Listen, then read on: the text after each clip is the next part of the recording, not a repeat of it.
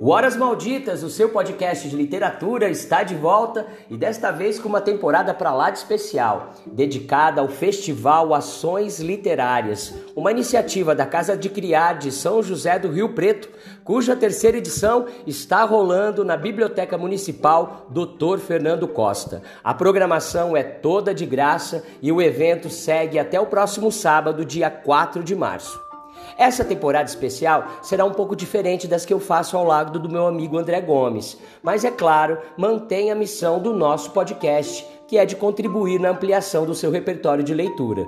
Cada episódio trará recortes do bate-papo que encerra cada dia de programação do Festival Ações Literárias, sempre com dicas de livro e desta vez com destaque para a literatura feita para as crianças. Isso mesmo, porque esta edição do Festival Ações Literárias, que foi denominada FAUZIM, é dedicada a refletir sobre a diversidade de infâncias.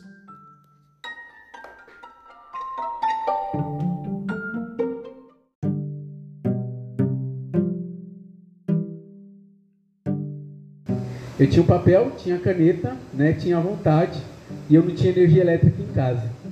Então eu escrevia muito pouco em casa e escrevia muito no trem quando eu ia trabalhar. Então mais da metade de graduado em marginalidade foi escrito no trem em folhas que eu retirei do lixo, porque eu aproveitava a luz do trem. Né? Enquanto o pessoal entrava no trem já começava a dormir, eu aproveitava a luz para escrever esse romance aqui.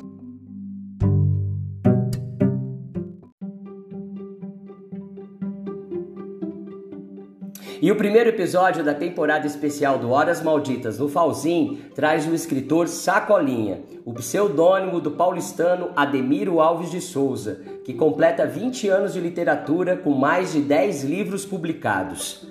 Negro, nascido na periferia da capital paulista, ele fez sua estreia na literatura com o livro Graduado em Marginalidade, obra que lançou aos 19 anos, depois de se apaixonar pela leitura nas viagens de trem e de ônibus que fazia entre Suzano e Itaquera para trabalhar como cobrador de lotação na infância e adolescência.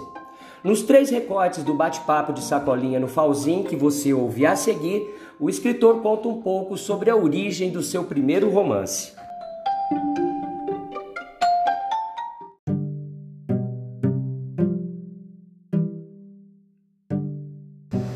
No primeiro momento era um romance de desabafo, sabe? Porque foi uma história que eu, que eu vi de um, de um amigo meu de infância e que eu falei, meu, eu preciso escrever essa história.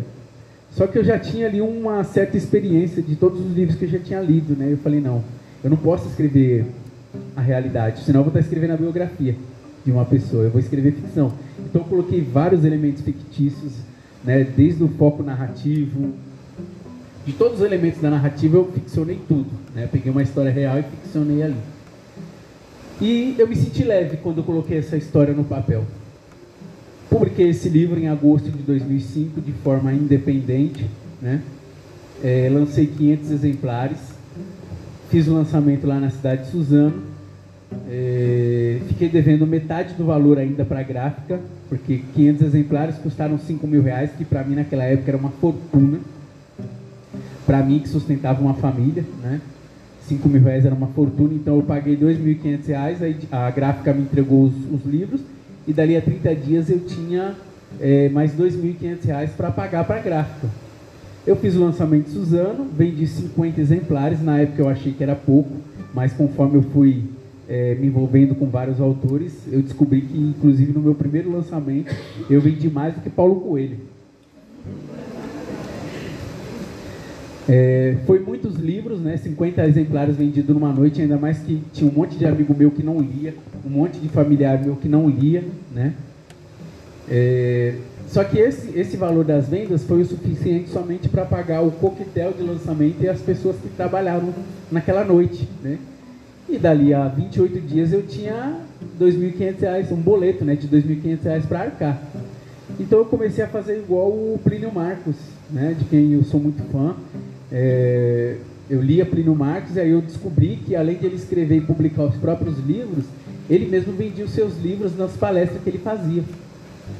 Só que como eu ainda não era conhecido e não tinha palestra para fazer, eu fui vender meus livros de mão em mão, né, no centro de São Paulo, nos pontos de ônibus, na Vila Madalena, de madrugada ali nos bares, né? É, eu me orgulho em dizer que eu vendi livro na rua, mas eu não indico isso para nenhum escritor. Às vezes eu estou dando uma oficina e tem uns escritores que falam, oh, dá uma dica e tal. Eu falo, primeira dica, não vá vender seus livros na rua. Porque se você não tiver uma cabeça forte, uma mente potente, cara, você vai ouvir tanta coisa que você vai desanimar, você vai desistir vai, e, não vai viver essa, essa vida, não vai defender esse seu sonho, sabe? Eu ouvi tanto não, mas tanto não, que foi uma coisa tão louca, né? Eu, eu gosto de brincar com isso, né? Eu ouvi tanto não, mas tanto não, que a primeira vez que alguém disse sim, eu vou comprar seu livro, eu falei para a pessoa, não. Você tem que falar não para mim, sabe? Porque todo mundo dizia não para mim, né? Primeiro que era muito difícil eu conseguir abordar alguém e falar, olha, eu sou escritor, quero te oferecer meu livro, né? Quando eu conseguia abordar a pessoa, já era 50% de garantia que o livro seria vendido. Porque eu ali na rua de madrugada, com uma mochila, um livro na mão, as pessoas vindo na mesma calçada atravessavam a rua, as pessoas no ponto de ônibus seguravam a bolsa. Então, quando eu conseguia chegar e falar, eu não sou uma ameaça, né, mostrar para a pessoa, olha, eu sou escritor, e depois provar para a pessoa que, olha, aquele neguinho que está ali, né, de calça larga aqui na sua frente, ele é escritor, ele escreveu esse livro, né? Aí gera 75% da venda garantida. Se fizesse a pessoa segurar o livro, folhear, era só uma questão de jogar mais umas três palavrinhas ali o livro estava vendido, sabe?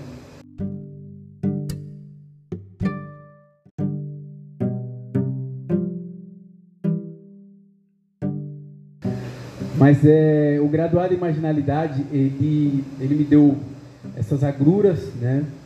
É, eu recebi algumas ameaças de morte também por conta do que eu escrevi no livro aqui. Mas eu costumo, eu disse tudo isso para dizer que eu não me arrependo de nada do que eu escrevi nesse livro e não me arrependo de ter publicado.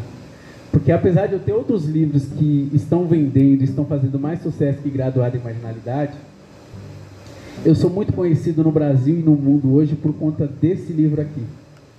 Das mais, da última vez eu contei, que eu contei, tinha 87 teses né, de mestrado, de faculdade, monografia e tal, sobre o meu trabalho. Dessas 87, mais da metade era só sobre graduado em marginalidade. Onde eu vou, as pessoas falam assim: ah, você escreveu graduado em marginalidade, né? Então, assim, apesar de, de não ser um livro que está vendendo igual o Dente de Leão, que é o meu livro que está fazendo um sucesso estrondoso, Graduado em Marginalidade é o romance até hoje é, que eu sou grato, sabe? Porque até hoje as pessoas me conhecem, falam e comentam desse livro.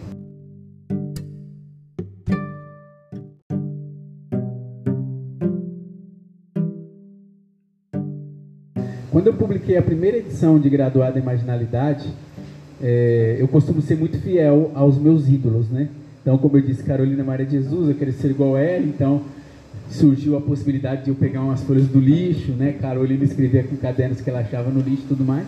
Quando eu falo assim, vou fazer igual o Plínio Marcos, vou vender meus livros na, na rua, né? De mão em mão, não foi à toa. Porque quando eu publiquei a primeira edição, a primeira edição tinha um homem negro, sem camisa, com uma calça de capoeirista e com uma rosa vermelha na, nas mãos. Esse homem negro era eu. Porque eu não tinha dinheiro para pagar um modelo. Então eu falei, eu vou ser o modelo, né? Aí comprei uma, uma rosa na floricultura, troquei uma ideia com um fotógrafo amigo meu, falei assim, olha, eu estou trabalhando numa revistaria e lá vende filmes fotográficos. Eu consigo pegar pela metade do preço. Eu posso te pagar em filme fotográfico, né? Aí ele topou, aí ele tirou a foto, eu fui o homem, o modelo da capa, ou seja, além de escritor, fui o modelo da capa, o vendedor, né? Quase Plínio Marcos. E nesse, nessa primeira edição, eu assinei como Ademiro Alves, entre parênteses, Sacolinha. Porque é, Sacolinha foi um apelido que eu recebi quando eu era cobrador de lotação, lá no metrô Itaquera. Porque eu fui tirar sarro, meti a besta a tirar sarro de um ambulante, né, um marriteiro que vendia salgados e pipocas no metrô, que o apelido dele era Sacolinha, porque ele nunca tinha sacolinha para dar para as pessoas que compravam na barraca dele, né? Então ele vivia pedindo para os outros ambulantes, presta uma sacolinha, depois eu te pago. Aí o pessoal apelidou ele de sacolinha. Eu fui trabalhar no metrô Itaquera com oito anos. E eu era um moleque de periferia, a gente é sarrista, né? Gosta de tirar sarro do outro. Às vezes até como uma forma de defesa, né? Tem um personagem que eu sou muito fã do Capitães da Areia, né? Do Jorge Amado, que chama-se Perna Torta, né? ele zoava muito os outros meninos, né? Zoava muito os meninos o tempo todo, o tempo todo. E esse perna torta ele é o reflexo dos meninos da periferia. Porque a gente estava tá, sempre zoando o outro para não dar tempo do outro nos zoar. Né? Porque é, hoje em dia tá, a gente está tá muito fácil de se defender, hoje em dia tem um empoderamento, né? Mas naquela época a única forma de defesa era você agir primeiro, né? Então eu, fui, eu, eu, eu cheguei lá com oito anos no metrô Itaquera e fui tirar sarro do, do Sacolinha. Falei, mano, que apelido estranho. Sacolinha, é verdade seu apelido é Sacolinha? E eu tirei tanto sarro dele, mas tanto sarro, que o feitiço virou contra o feiticeiro. Né? Resolveram me apelidar de Sacolinha também. Eu não gostei, o apelido pegou. Né? Você não gosta, o apelido pega. Aí foi passando o tempo, eu fui me acostumando, acostumei tanto que eu resolvi adotar como pseudônimo. Só que eu ainda não estava seguro com relação a esse nome. Por isso que eu assinei a primeira edição do Graduado em Marginalidade com o meu nome de batismo, Ademiro Alves, entre parênteses, Sacolinha.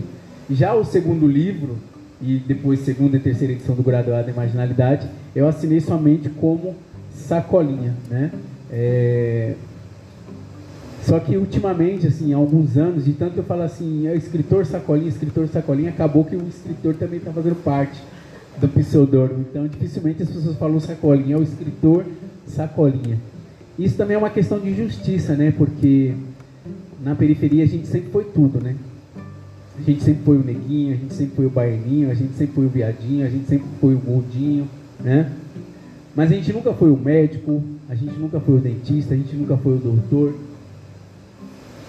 Hoje em dia, hoje em dia não, né? há muito tempo, né? Você via uma pessoa negra na periferia de branco, tudo de branco, a pessoa era pai de santo, era macumbeiro, menos um médico, né?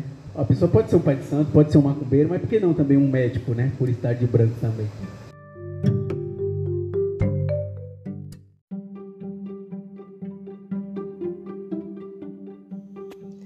No bate-papo que encerrou o primeiro dia de programação do Falzin, Sacolinha também falou sobre o seu livro voltado ao público infanto-juvenil, Peripécias de Minha Infância. Afinal, a terceira edição do Festival Ações Literárias é dedicada a refletir sobre a diversidade de infâncias. Então, você fica por dentro das histórias por trás de peripécias de minha infância no recorte a seguir.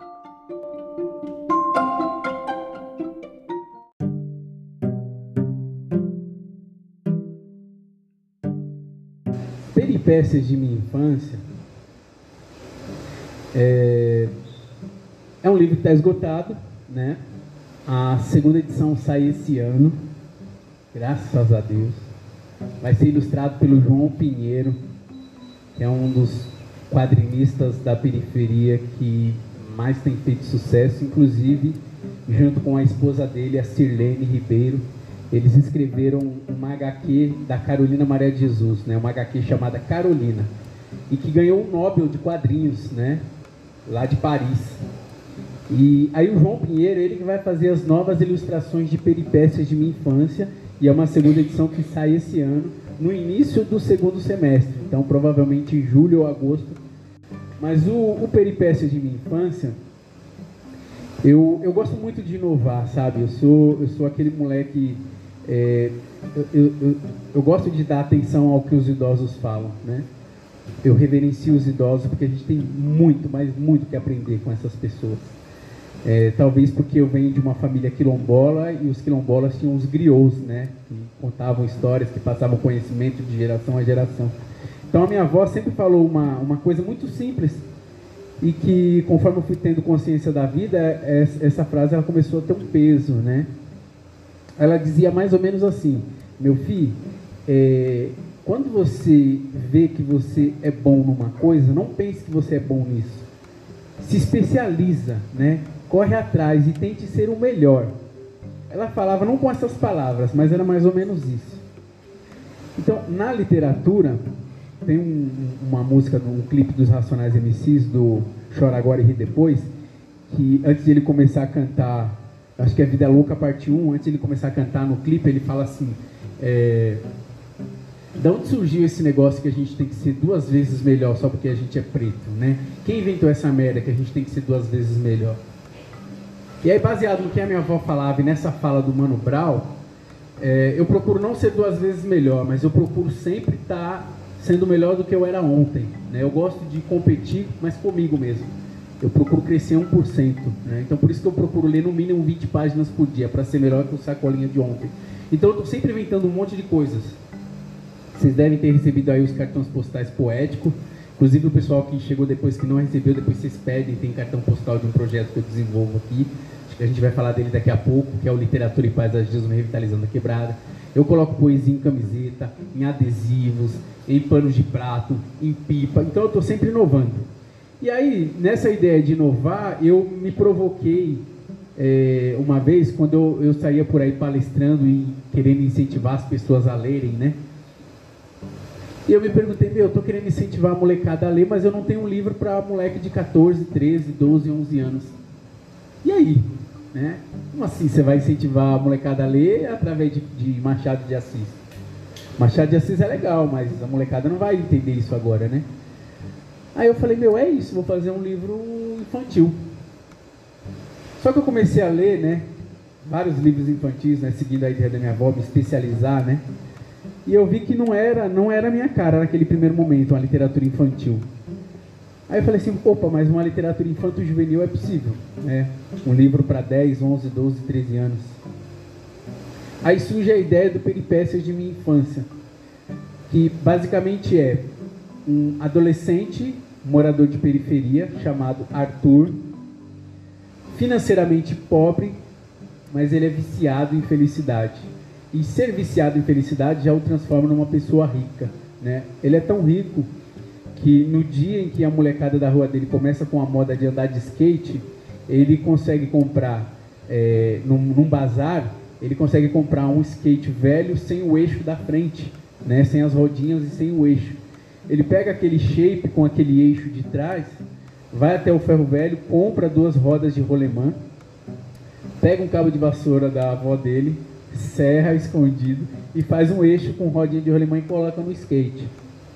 Depois a molecada começou a dar rolê de bicicleta, ele ganha uma bicicleta sem as rodas, né? Ele vai até o ferro velho, compra umas rodas velhas lá.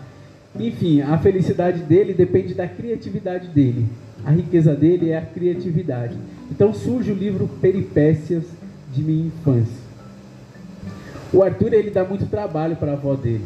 Claro, nada parecido com a realidade do Sacolinha, né? Mas ele dá muito trabalho para a avó dele só que esse trabalho que ele dava para a avó dele, não era aquele trabalho de se envolver com drogas, de se envolver com coisas ruins. Era o trabalho de ficar na rua até mais tarde. Era o trabalho de ser chamado para casa às 7 horas da noite, tomar banho, jantar, e ao invés de ir dormir, ir para a rua e depois voltar com o pé preto de fogueira, com a, com a roupa cheirando a fumaça de fogueira e dormir. Para no dia seguinte ir para a escola, sem tomar banho e tal. Então, assim, era uma. Essa época do, do do Peripécias de Minha Infância é uma época que faz um contraponto a essa época atual. A molecada hoje está empinando pipa com jogos de celular, né?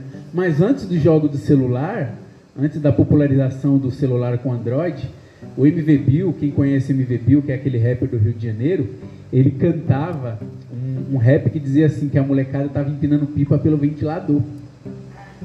Ou seja, não podia sair de casa, tinha que ficar no condomínio fechado, né, empinando pipa pelo ventilador e tal. É, mas, além disso, Peripécias de Minha Infância faz uma crítica ao celular.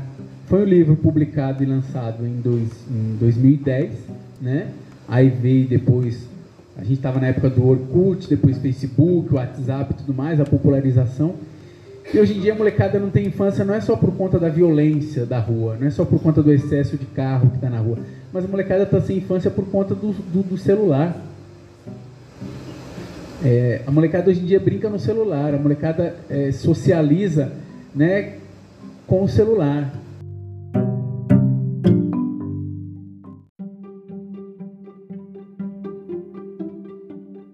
Outra dica muito bacana para quem quer ler a obra de Sacolinha é o livro Dente de Leão, A Sustentável Leveza de Ser, a sua publicação mais recente. E é sobre ela que ele fala nos dois últimos recortes desse nosso episódio.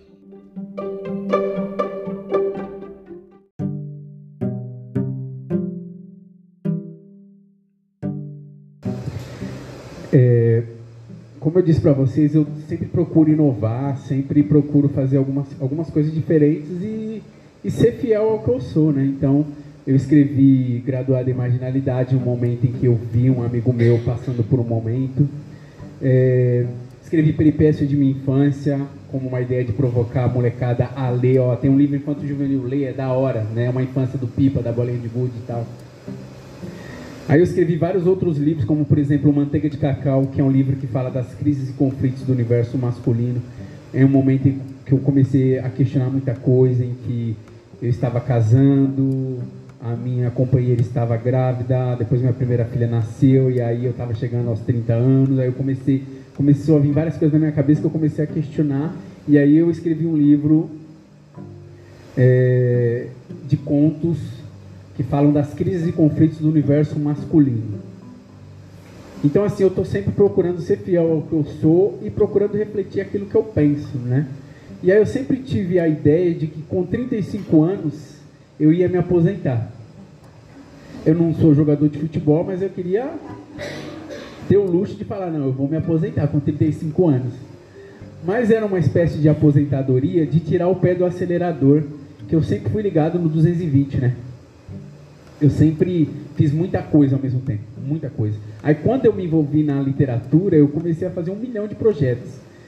E aquilo ali, assim, eu era de domingo a domingo na rua, fazendo coisas, depois saí da lotação, fui trabalhar numa revistaria, depois da revistaria fui trabalhar numa associação de moradores do meu bairro, atendendo é, o pessoal de LA, né, Liberdade Assistida, da Fundação Casa. Aí depois eu fui trabalhar na Secretaria de Cultura de Suzano como coordenador literário. Então, assim, sempre fazendo muita coisa. E aí eu pensei, não, com 35 anos eu quero tirar o pé do acelerador, eu quero fazer um projeto por vez. Então, assim, entre aspas, eu quero estar aposentado, né? Quero estar, ter, eu, eu quero estar morando na minha casa própria sem ter preocupação de trabalhar bastante para pagar o aluguel, né? É, eu quero, eu quero ter meu carro sem ter, a gente não tinha Uber na época, né? Sem ter a preocupação de ter que ficar esperando um ônibus para ir numa palestra, é, de estar com a mochila pesada indo vender livro na rua. Então era isso, né? Que para mim queria dizer aposentadoria aos 35 anos.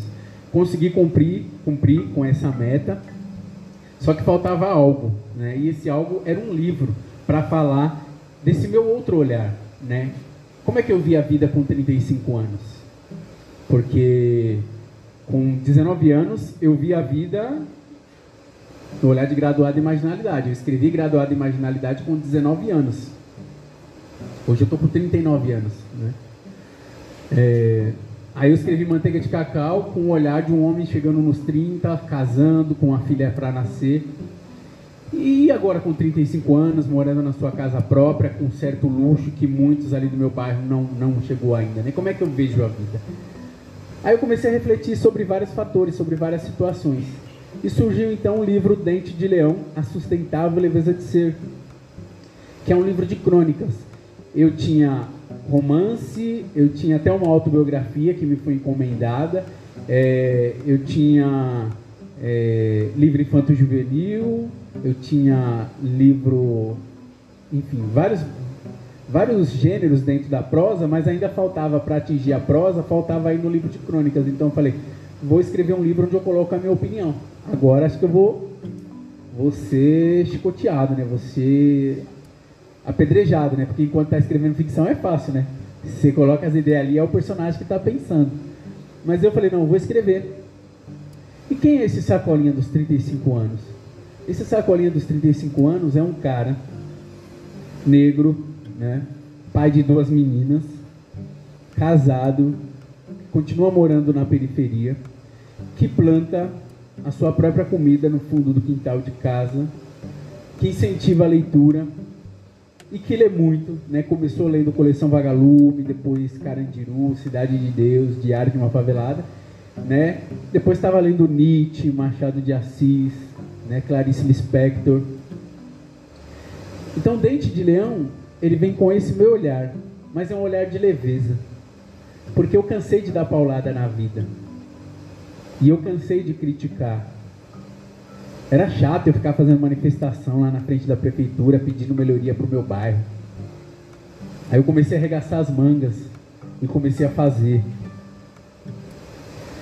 comecei a ver uns muros feios no meu bairro, assim, eu falei assim, ah, a prefeitura não vem tirar esse lixo, eu vou inventar um projeto que vai tirar esse lixo, vai pintar esse muro e vai deixar esse muro poético. Então, ao invés de eu ficar dando paulada no prefeito, eu resolvi, de uma forma leve, parar de reclamar, né? Claro, continuo reclamando, mas eu vou fazer também. Eu cansei também de ficar falando assim, caramba, mas é, é, é foda a vida pra gente, né? A vida é complicada, a vida é injusta. Chegou um momento que eu falei, meu, a vida é injusta mesmo. E aí, o que, que eu vou fazer? Para que a minha vida seja mais justa e a vida dos meus e dos outros também seja um pouco mais justa.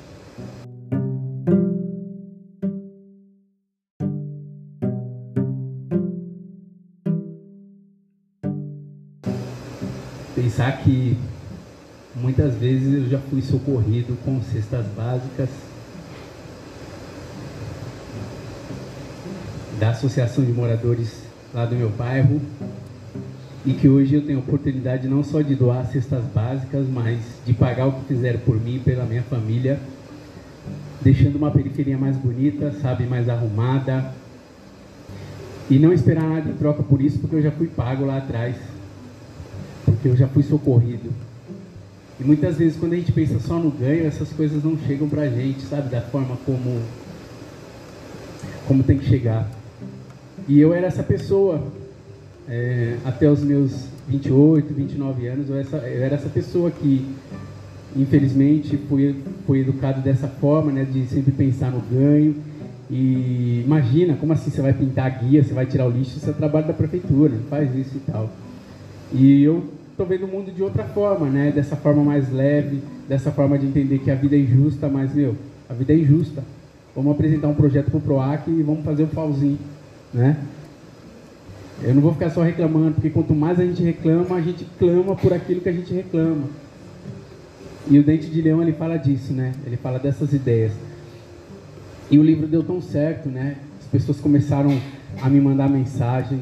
Eu recebi uma mensagem que eu postei no meu Instagram duas vezes já de uma, de uma professora de, de Mossoró, no Rio Grande do Norte, que disse que teve a sua vida salva pelo livro. Ela disse que ia se suicidar. E aí, quando ela leu o livro, que fazia parte de um clube de leitura lá da cidade dela, ela, ela disse que tem coisas que a gente não explica, né, gente? Eu não vou dizer que é o meu livro, que é o que eu escrevi, mas tem coisas que a gente não explica. Ela disse que meu livro salvou a vida dela, né? E eu fui recebendo várias mensagens né, de, nessa pegada, né, desse tipo. Dali a pouco a prefeitura de São Paulo adota o livro para mandar para todas as escolas de São Paulo. E eu falo, quer saber de uma coisa? Eu vou criar uma trilogia nessa pegada. Então eu lancei a trilogia da leveza. O segundo livro já saiu, saiu ano passado, que é esse aqui. Onde estavam meus olhos, ainda sobre leveza. É, o terceiro livro deve sair no ano que vem. Mas todos eles, todos esses três livros vão versar sobre diversos assuntos da periferia, mas de uma forma leve e com outro olhar, né? O olhar de alguém que passou dos 35 anos, que agora está com 39 anos, né? Fala sobre empreendedorismo, né? De uma forma como quem vive o empreendedorismo na prática, que é muito fácil o cara chegar lá na internet, por exemplo, o dono da Wizard, que é o Flávio Augusto, que hoje mora nos Estados Unidos, que está milionário, e ele tem um lugar de fala dele, que é um lugar de fala diferente daquela senhora que vende hot dog, numa esquina da minha cidade, falando: olha que bonita aquela senhora empreendendo, mas não é. Ela não está empreendendo pelo romantismo, ela está empreendendo por necessidade. Se aquilo ali der certo, ela vai pensar em abrir um MEI, um CNPJ, adquirir uma nota fiscal, uma maquininha de cartão de crédito. Então, assim como eu falei, quero ser igual a Carolina de Jesus, escrever sobre a periferia, do ponto de vista de quem vive a periferia. Hoje eu tenho um lugar de fala que eu posso falar dessa senhora que vende hot dog, porque essa senhora já foi a minha mãe. Hoje a minha mãe trabalha num restaurante, né, onde tem um banheiro para ela usar, onde tem uma torneira para ela lavar a mão, mas ela já trabalhou na rua, onde não tinha um banheiro para ela usar, não tinha um lugar para ela lavar a mão, né, não tinha um cafezinho para ela tomar. Então a trilogia da leveza fala de tudo isso, mas o olhar de quem vive. Então empreendedorismo, educação financeira, alimentação saudável, é, horta orgânica, é, chamando a atenção da militância, chamando a atenção da esquerda, porque é da hora a gente ir na Avenida Paulista é, militar por uma previdência pública, mas se a gente não lutar por uma alimentação sem veneno, a gente não vai chegar vivo para curtir essa aposentadoria pública. Então vamos lutar também por um alimento com veneno, porque infelizmente até a água que está saindo da nossa torneira está com agrotóxico hoje em dia, né? Então a trilogia da leveza também fala sobre isso, entre outros assuntos também.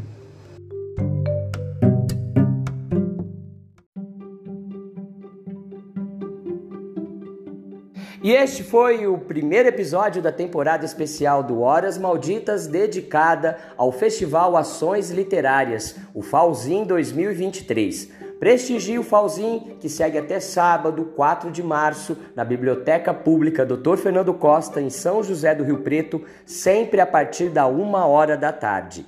A programação completa você fica por dentro no Instagram, no perfil arroba Festival Ações Literárias. E também no Instagram você pode seguir o nosso podcast no perfil arroba Horas Malditas. Amanhã eu estou de volta com mais um episódio. Até lá!